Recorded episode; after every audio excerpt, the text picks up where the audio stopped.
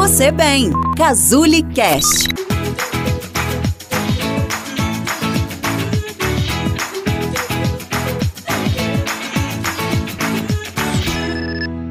Olá, hoje iremos conversar sobre um procedimento que é utilizado pela terapia cognitivo-comportamental para que consigamos nos concentrar e ao mesmo tempo há uma possibilidade maior de diminuirmos a nossa impulsividade diante de algumas tarefas. Esse procedimento se chama autoinstrução.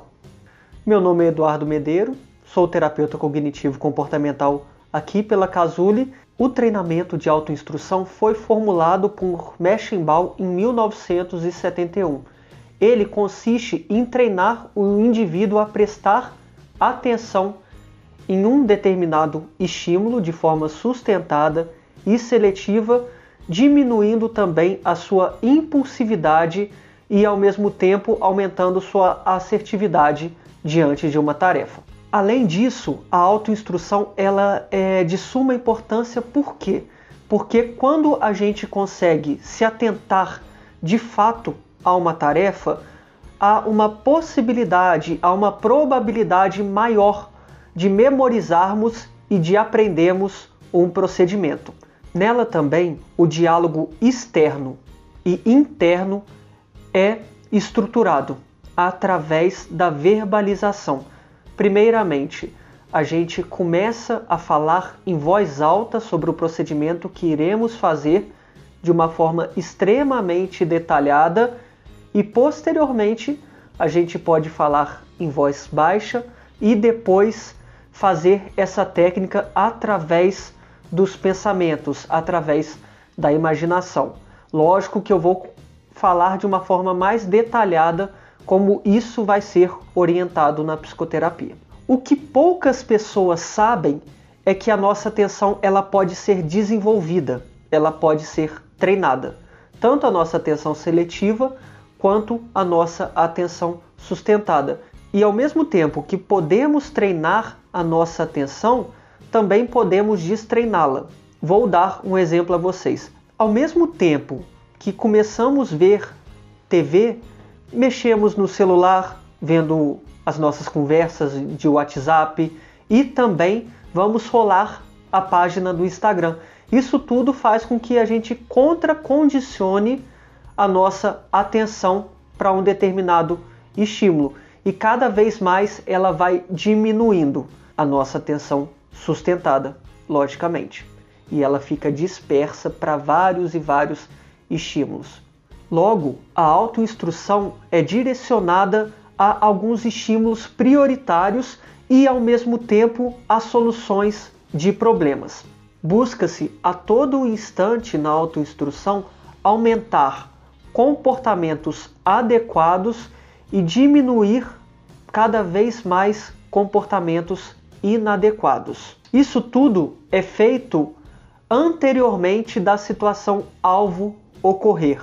A criança ou o adulto, ela fala de uma forma alta como ela vai desempenhar aquela tarefa, quais ferramentas ela vai utilizar e ao mesmo tempo quais contratempos podem ocorrer diante de uma situação para que ela não seja pega de surpresa e para que ela consiga controlar ao máximo o contexto. Diante dessa situação, é estipulado junto com o psicoterapeuta como pessoas mais experientes lidariam ou lidaram com ocasiões parecidas que o paciente gostaria de conseguir ter um bom resultado. Ou até mesmo esse paciente como talvez ele lidou com essas situações anteriormente e quais as lacunas ele deixou em aberto para que ele pudesse ou para que ele possa melhorar numa circunstância posterior. Também perguntas instrutivas podem ser utilizadas no treinamento. Por exemplo, como se pode realizar a tarefa? Haveria outra forma de realizá-la? O que mais poderá acontecer? Quais consequências temidas você imagina? Como você lidaria com essas consequências temidas? Quais são as provas, evidências que eu tenho de que algo ruim irá acontecer? Quais são as chances de dar certo? Quais são as chances de dar errado? Você faria o trabalho da mesma forma da próxima vez? E depois, através da interpretação do terapeuta, eles chegarão a um consenso como será feita o direcionamento para aquela situação. Como esse paciente acha mais interessante lidar com a situação, tomando como uma balança as duas atuações.